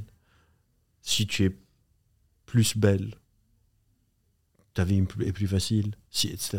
Mais ça ne veut pas dire qu'on est tous obligés de jouer ce jeu. C'est juste que ce jeu a réussi à créer une sorte d'illusion cognitive, que ça a toujours été comme ça, Mm. que c'est c'est juste la continuation normale euh, de l'évolution des humains. Et ça, c'est pas vrai. Quel est l'impact euh, des réseaux sociaux sur notre cerveau? T'en parlais un peu, il y a ce côté de comparaison permanente Ouais. qui est extrêmement toxique. Est-ce que, de par ton travail en neurosciences et en tant que psy et les personnes que tu vois, tu as observé euh, tu vois, des, des enseignements sur euh, comment ça a modifié nos... Alors, modifier notre cerveau, notre cerveau est un peu plus résistant que d'être modifié en 10 ans, donc ça n'a pas vraiment modifié notre cerveau, mais je dirais, euh, tout dépend des usages. Quelles sont les pages que je suis en train de suivre? Combien de temps est-ce que je suis sur les réseaux sociaux? Quelles sont les idées qui me sont associées Il n'y a pas un truc qui est inhérent, genre les réseaux sociaux, c'est mal. Je peux utiliser les réseaux sociaux pour m'informer euh, sur la philosophie, Ouais. et je peux utiliser les réseaux sociaux pour me rappeler tout le temps que je suis une merde alors que euh, je suis destiné à être quelqu'un de spécial. Et aussi, on voit une, une sorte d'injonction à l'excellence. Parce que c'est une vie qui est fantasmée, les réseaux sociaux. On n'est pas en train de montrer notre vie comme elle est. Il y a quelques études sur l'estime de soi chez les ados qui montrent que ça peut avoir des effets euh, délétères. Mais le problème principal, pas des réseaux sociaux, mais des téléphones portables, des ordis, des écrans en général, c'est la sédentarité. C'est qu'on ne bouge pas. D'accord. Donc on reste tellement de temps assis, et, et ça c'est très mauvais pour notre corps, pour notre fonctionnement, etc. Il n'y a pas encore d'études qui disent qu'il y a un truc inhérent dans l'objet. C'est juste que ça happe notre attention, et donc on- un ado de, ou une ado de 14-15 ans peut passer 6-7 heures, 6-7 heures entre l'école, puis rentrer à la maison, être sur la console, ou sur le téléphone, etc., où on n'est pas en train de bouger notre corps. Mm. Et ça, c'est un problème qui, qui, est, qui traverse toute la, toute la société. C'est-à-dire aujourd'hui, il faut faire du sport, il faut aller, c'est une heure dans une salle à bouger son corps, alors que il y a 150 ans, c'était complètement absurde parce que ça se faisait naturellement. Il fallait marcher, il fallait porter des trucs, il n'y avait pas d'ascenseur, il n'y avait pas de voiture. Je pense que c'est la sédentarité vraiment le, problème. Il y a encore quelques études sur l'estime de soi, sur des choses comme ça, notamment chez les jeunes, avec ces injonctions à la beauté. Mais on n'a pas encore assez de recul pour dire c'est un truc inhérent. Il n'y a rien sur l'attention? Parce que c'est, ce que j'observe le plus, cette, euh, ce réflexe qu'on peut avoir, alors qu'on n'avait pas avant, mais tu vois, je sais pas si toi tu fais un peu, j'imagine, du deep work où tu vas pendant 2-3 heures, tu fais genre un truc.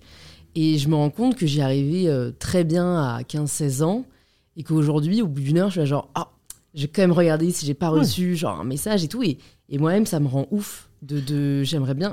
Enfin, après, c'est le principe de l'addiction, j'imagine. Hein. Euh. C'est pas de l'addiction, parce qu'il n'y a pas les critères de l'addiction, mais c'est sûr qu'il y a des habituations. Il y a une sorte d'habitude de débloquer de voir.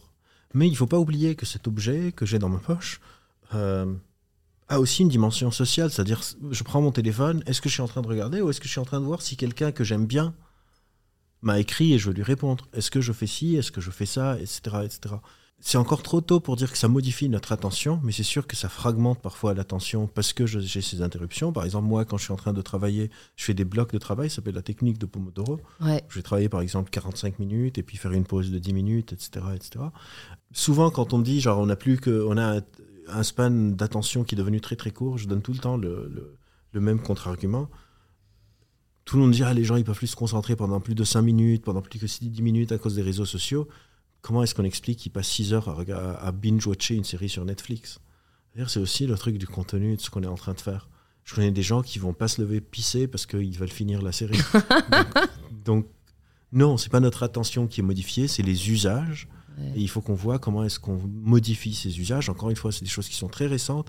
C'est des plateformes qui ont pris beaucoup de pouvoir. En très peu de temps. En très peu de temps, donc qui ne sont pas assujettis à la législation, on a beaucoup de mal à voir, qui ont pris beaucoup de place aussi bien dans nos échanges sociaux que dans nos échanges politiques, que dans l'économie. Tu as un je sais pas, tu as, tu as ton podcast, tu n'as pas une page Insta, tu n'existes pas.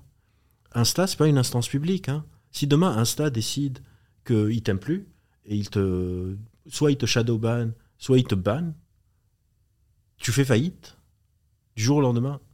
Et ça dépend pas du tout de règles d'organisation de la société. Et pour moi, c'est ça le vrai danger. C'est-à-dire, on a des, plateformes privées ont pris une place tellement centrale au cœur de nos vies et qu'ils peuvent décider de ton bien-être au final, de ton well-being, pas bien-être, j'en suis content, mais de ta capacité à, vivre. Euh, et on n'a aucun retour démocratique. On parlait de démocratie. La démocratie, c'est aussi c'est une délibération commune de comment on veut organiser la société. On peut rien faire parce que c'est des boîtes qui sont américaines ou chinoises, par exemple pour TikTok. Et encore une fois, ça peut te ruiner ta vie. Si demain tu te prends la tête avec quelqu'un qui est très haut placé chez Instagram et qui se dit, bah, en fait, euh, elle, on va la shadow banner et tu vois tes, tes vues et tout ça chuter à, je sais pas, 200, 300, alors que tu es à, je sais pas, 10 000, 15 000, 1 million, je sais pas combien tu fais de vues, mais je te souhaite autant que tu veux. C'est ta boîte qui, qui, mmh. qui capitule. Tiens, un resto, tu es pas sur Google Maps, tu n'existes pas. Tu veux faire de la politique, tu es pas sur Twitter, tu n'existes pas. Est-ce que ça n'a pas toujours été le cas d'une certaine manière? On, on, a tous euh, un boss, tu vois. Enfin, moi, je le vois comme ça. Les gens qui critiquent, en effet, les, les, les méta, les, GAFA, en, effet, on est carrément dépendant d'eux, mais en fait, on est tous dépendants de quelqu'un, tu vois. Non, parce que les boss, il y a droits, il y a le, il y avait les, droits du travail. Ton boss, par exemple, il te vire, tu l'emmènes au prud'homme. Ouais. Méta te vire. Enfin, en France, hein, parce que. En France, on parle en, France. en France, parce que les Français ont décidé. C'est-à-dire, il y a une sorte de, décision collective. Méta te vire, tu fais rien. Hmm. Tu fais rien du tout. Il n'y a pas de recours. Donc oui, on dépend tous les uns des autres. Encore une fois, on est des animaux sociaux, mais on avait un moyen d'organiser mm. les liens sociaux. Et je suis pas en train de critiquer les, GAFAM ou Meta. Je suis en train de critiquer le système politique. Parce que évidemment que je peux pas en vouloir à Mark Zuckerberg parce qu'il est content qu'il n'y a pas de, de, contraintes sur comment il gère sa propre plateforme. Je suis en train de dire, nous, on est en train de pas assez bien réfléchir à comment on est en train d'organiser la société. Je suis pas du tout genre, ah, c'est les méchants, etc. Je dis, on est dépassé par les événements et il faut juste qu'on voit comment est-ce qu'on va restituer de la gentilité pour que nos organisations soient meilleures. On n'a pas parlé euh, d'intelligence. Et, enfin, c'est pas, euh, c'est pas que je voulais absolument en parler, mais c'est, je me questionne euh, pour là m'intéresser un peu à la culture asiatique sur les différences de considération de l'intelligence à travers le monde. Mhm. Notamment eux, c'est une amie qui me disait ça euh, c'est, je crois, les, les, top QI dans le monde, c'est genre Corée, euh, Japon, Chine, enfin, tu vois, en gros, les pays asiatiques. Qu'est-ce que ça vaut vraiment? Comment peut-on travailler dessus, si on peut travailler dessus et si on veut travailler dessus? Je, je, je ne sais pas une injonction.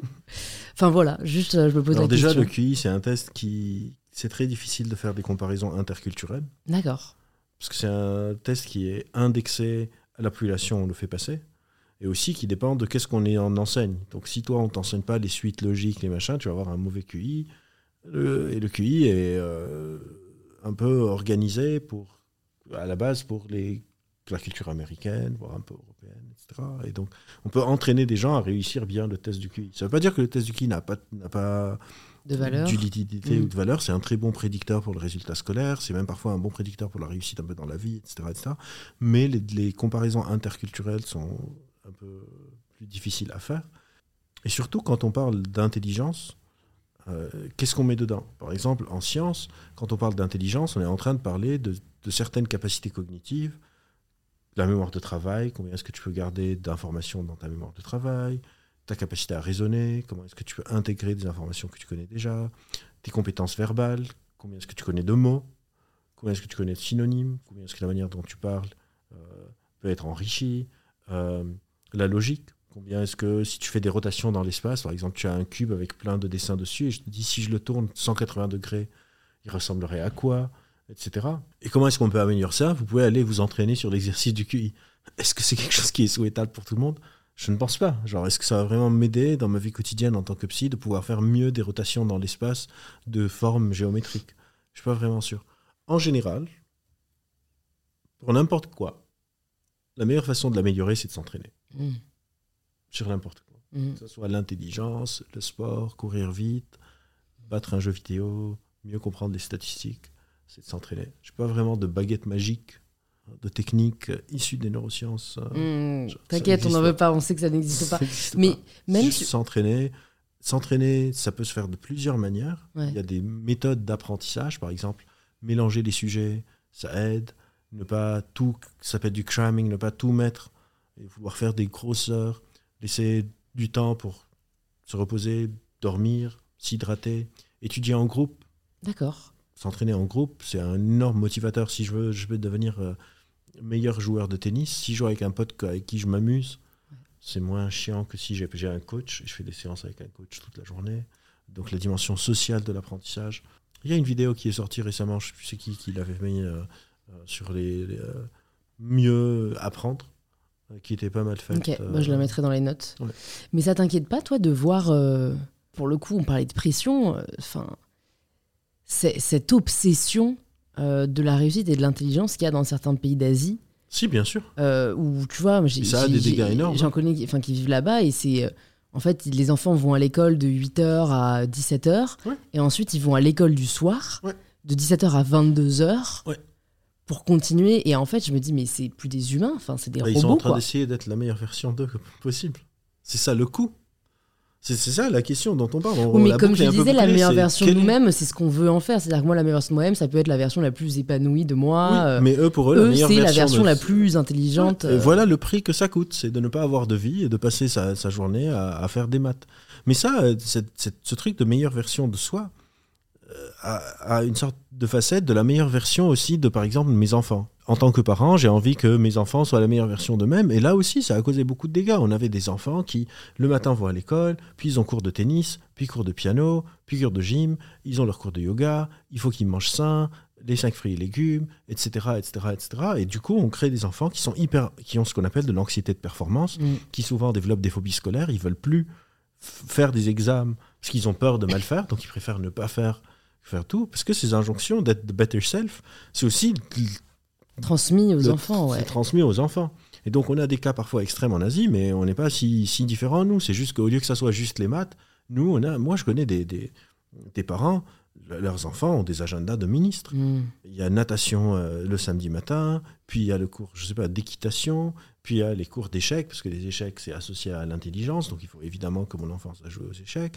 Puis il y a le, foot, parce que peut-être qu'ils vont être les, prochains Messi et Mbappé, etc.. Et ça aussi, c'est des, injon- des injonctions. Et enfin, le problème de l'éducation, pour moi, le vrai problème de l'éducation, c'est que c'est quelque chose d'hyper individuel. Donc on dit aux gens de faire des examens seuls, d'étudier seuls, de pas s'entraider dans des examens, etc. Et quand on finit notre cursus universitaire, on nous dit maintenant collaborer. Mais on n'a pas appris à travailler ensemble parce que toutes les études sont. T'as les exposés euh, de groupe. Oui, il y a un chaque pas 10 000 ans, grand-chose, quoi, ouais. et souvent une personne qui fait tout l'exposé. Ouais.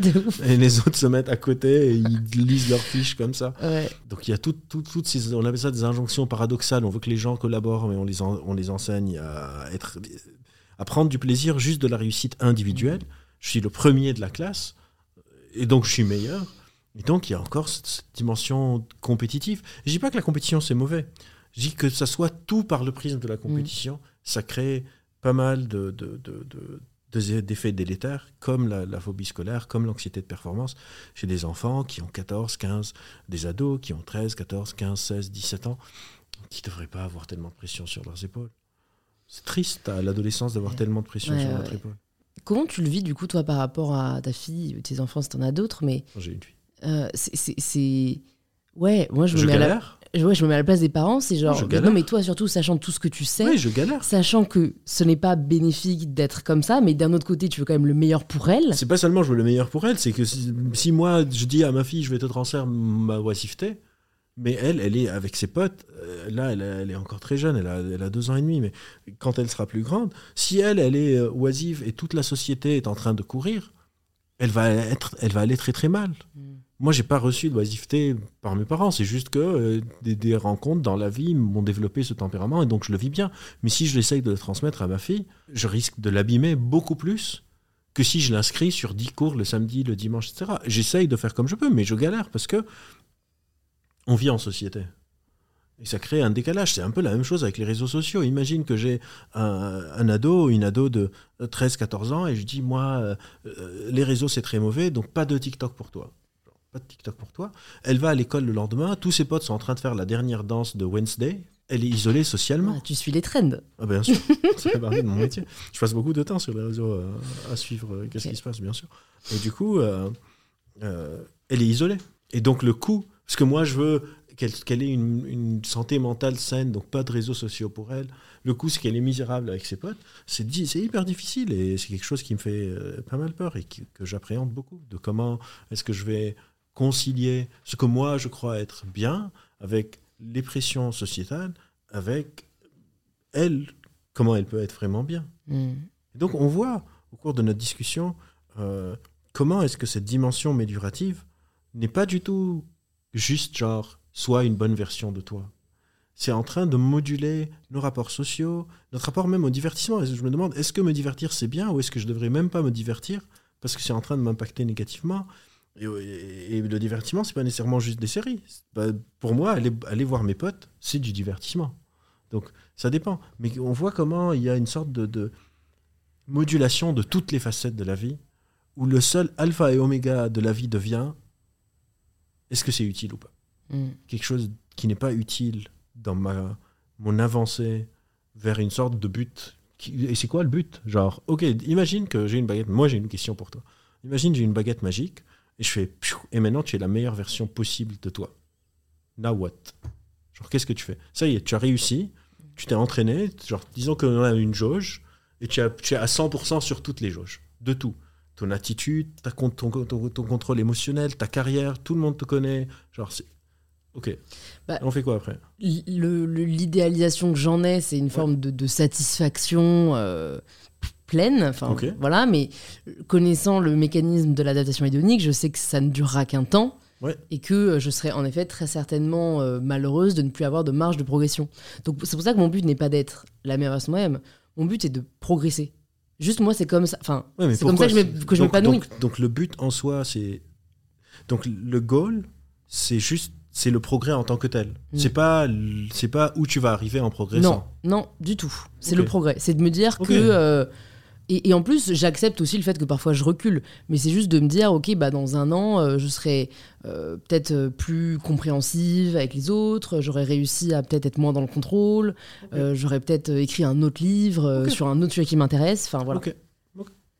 Ça va, c'est pas trop Non. négatif? c'est- Non, non. Mais j'ai pas de. Encore une fois, j'ai pas de jugement sur. Je sais pas. Je rencontre une personne qui me dit, moi, mon but dans la vie, c'est d'avoir un milliard de dollars. Je le juge pas négativement. Le problème, c'est s'il dit, les gens qui n'ont pas un milliard de dollars, c'est ceux qui ont échoué leur vie, qui devient problème. Hmm.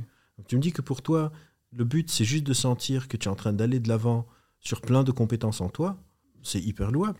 Genre. Bah, ça me fait sentir vivante. Après, Ouais. euh, Ouais, ouais, ouais. après, je te rejoins totalement sur le côté Mais il y a des facettes où moi j'essaye d'être aussi la meilleure version que moi. Par exemple, d'être plus compréhensif, d'être moins dans, je sais pas, des réactions rapides, etc. Bien sûr que je le fais. La question, c'est combien de moyens est-ce que je vais allouer à ce truc Si pour devenir plus compréhensif, il faut que je culpabilise si je regarde une série sur Netflix, c'est que c'est pas une manière hyper saine de devenir plus compréhensif. Ouais.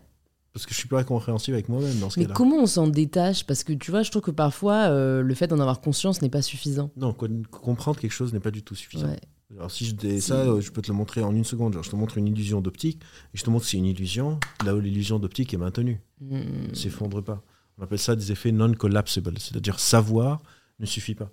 Et ça, ça dépend de chaque personne. C'est un travail qu'on peut démêler pour comprendre le pourquoi tu commandes, euh, même si je comprends. Mm. Beaucoup de gens qui vivent les injonctions à la beauté comprennent que c'est complètement absurde, savent que les photos qu'elles sont en train de voir sont photoshopées, mais se pèsent tous les soirs en se disant merde, j'ai pris 400 grammes. Savoir ne suffit pas du tout, du tout, du tout.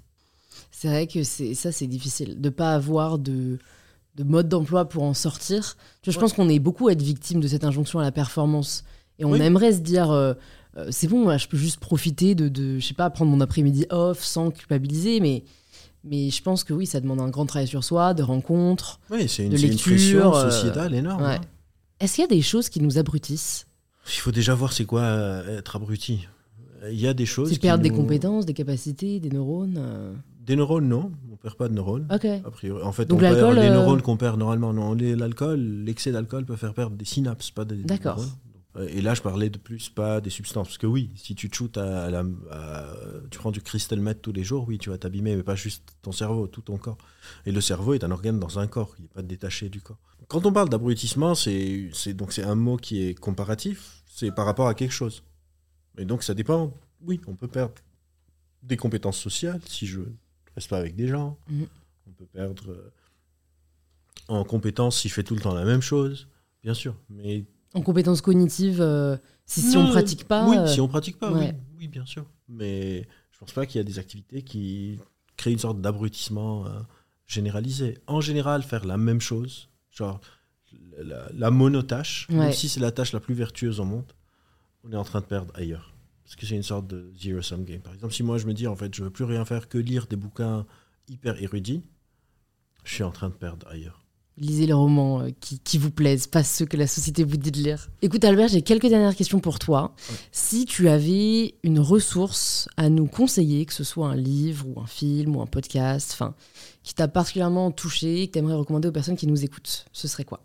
Je sais pas, One Piece. C'est c'est- c'est un manga, non? Ouais. Ok. qui, Bah, super. qui- que je lis depuis 20 ans, qui m'a beaucoup formé. Je ne le conseille pas aux autres, mais c'est quelque chose qui m'a touché. Après, en recommandation aux autres, bah, si on parle de doisiveté, il y a Éloge de l'oisiveté de Bertrand Russell, Ok. euh, qui est pas mal. Si jamais tu pouvais entendre quelqu'un au micro d'InPower, qui est-ce que tu aimerais entendre? Thibaut Grissinger, Je connais pas. c'est un pote chercheur, Ok. et ça me ferait trop de... Je vais regarder, je vais regarder tout ça. Et la question signature du podcast, je suis très curieuse de ta réponse. Ça signifie quoi pour toi prendre le pouvoir de sa vie? D'avoir le choix. Juste, quand on a le choix, c'est déjà énorme. Super. Ben, merci beaucoup Albert pour cette conversation euh, qui m'a beaucoup fait réfléchir. Euh, si jamais les personnes qui nous suivent, enfin qui nous écoutent encore, et ils sont beaucoup, euh, veulent te suivre, en savoir plus sur ce que tu fais, où est-ce que tu veux qu'on les redirige? Alors, je suis juste actif sur Facebook, D'accord. parce que j'écris. Ouais. Et c'est la seule plateforme où je peux écrire. Twitter Il y a Medium limite. aussi, ouais. Ouais, Medium, ça apparaît pas dans le fil. C'est vrai. Il faut que je Faut aller te chercher. Ça, Ouais, chercher. ouais, ouais. Je suis sur Instagram mais je l'utilise pas vraiment. Donc. Si on veut me suivre, peut-être qu'un jour je l'utiliserai, mais pour le moment je l'utilise pas. Et pour t'envoyer un message, du coup, c'est sur euh, Facebook? Non, c'est- ou n'importe où en fait. On peut m'écrire sur, je peux donner mon mail, c'est albert.chiasma.co, c h i a s m. Ok, bah, je mettrai tout ça dans les notes et puis bah, j'espère à très vite. À très vite. Ciao, merci beaucoup.